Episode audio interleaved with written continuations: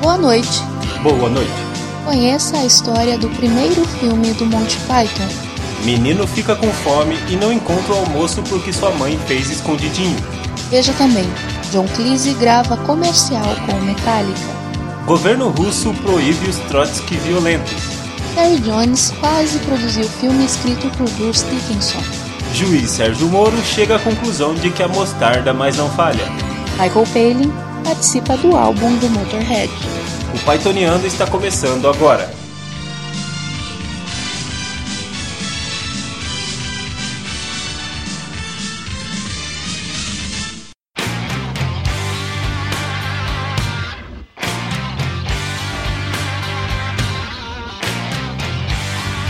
Boa noite. O Monty Python já estava famoso na Inglaterra e em alguns países da Europa, mas a vontade dos Pythons era de ganhar o mundo. O ano era 1971. Foi então que um alto executivo da revista Playboy britânica apareceu na história. Seu nome era Victor Lones. Ele era amigão do dono da Playboy, Hugh Hefner, e também era fã do Monty Python. Então ele sugeriu a produção de um filme, com o objetivo de apresentar os ingleses para o público norte-americano. Victor Lones era milionário e ia bancar toda a produção, já que a BBC não teve interesse algum em bancá-la. E então, no dia 30 de setembro de 1971, foi lançado finalmente o primeiro filme do Monty Python, chamado E Agora para Algo Completamente Diferente. O filme teve um orçamento de 80 mil libras e é na verdade uma refilmagem de alguns sketches das duas primeiras temporadas da série Flying Circus.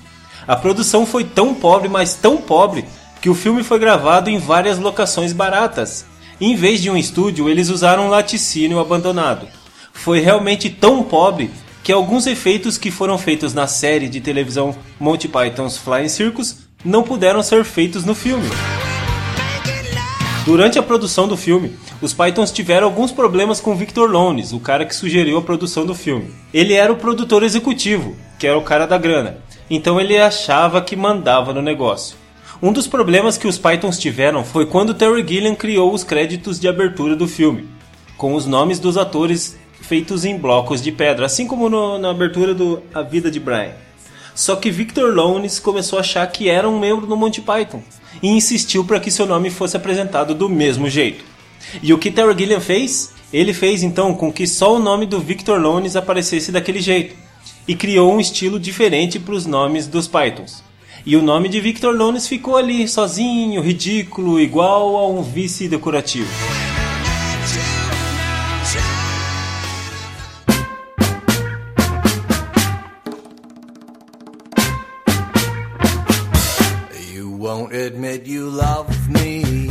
Eric Idle ficou responsável pela narração do trailer, e ele menciona cenas de proporções espetaculares que nunca poderiam ser vistas em um filme de baixo orçamento como este.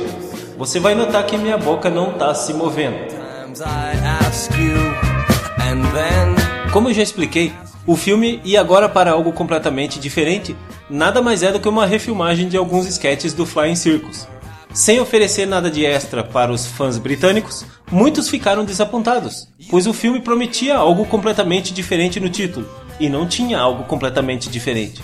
Já o público americano ficou dividido, principalmente porque o estilo de humor britânico ainda não era familiar para eles na época. Mas na maior parte, as críticas foram positivas, e os membros do Monty Python começaram a pensar em mais um filme.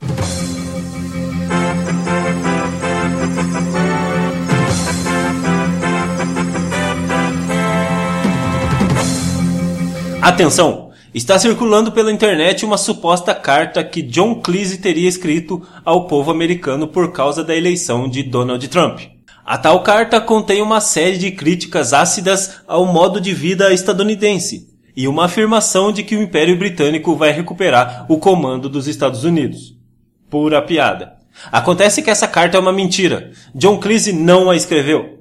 Segundo o site Snopes.com, especializado em desmentir rumores da internet, essa carta foi escrita no ano 2000 por um cara chamado Alan Baxter. Portanto, ela não foi escrita por John Cleese, não se enganem. Voltamos à programação normal. Ah! Chegou a hora de falar de heavy metal. Heavy metal e Monty Python, que mistura perfeita. Em 1999, John Cleese participou de um comercial do site artistdirect.com. Nesse comercial, ele faz as vezes de um repórter que invade um estúdio de gravação. E lá dentro está nada mais nada menos que o Metallica gravando.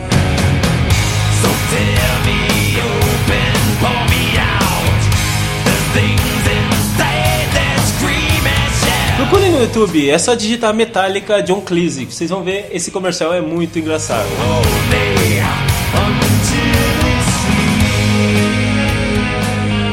Outra notícia envolvendo metal e Metallica, é, pff, e Monty Python.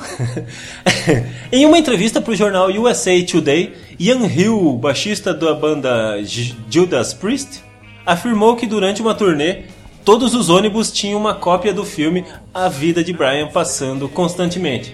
E eles também ficavam fazendo as falas do filme. Olha que legal. Isso sim é que é fã.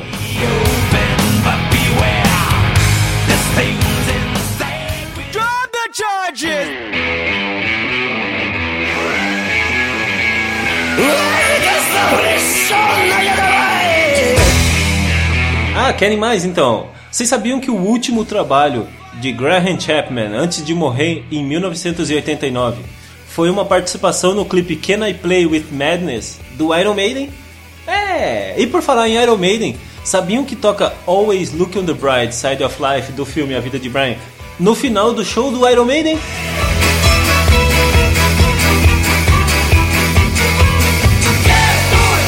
É, e por falar mais em Iron Maiden, vocês sabiam que Terry Jones quase produziu um filme escrito por Bruce Dickinson, o vocalista do Iron Maiden? Para isso, ele ia fundar a Messiah Pictures. E o primeiro filme que ia ser produzido era The Chemical Wedding, Wedding em 2001.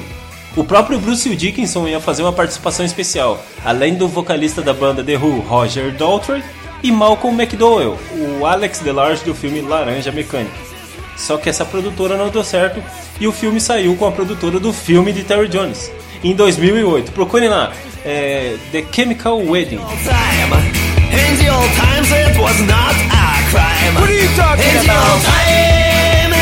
E aproveitando aqui que eu tô muito louco, que eu tô falando de metal em Monty Python, na sessão musical desse Pythoniando, eu vou falar de um poema que o Michael Palin gravou pro Motorhead.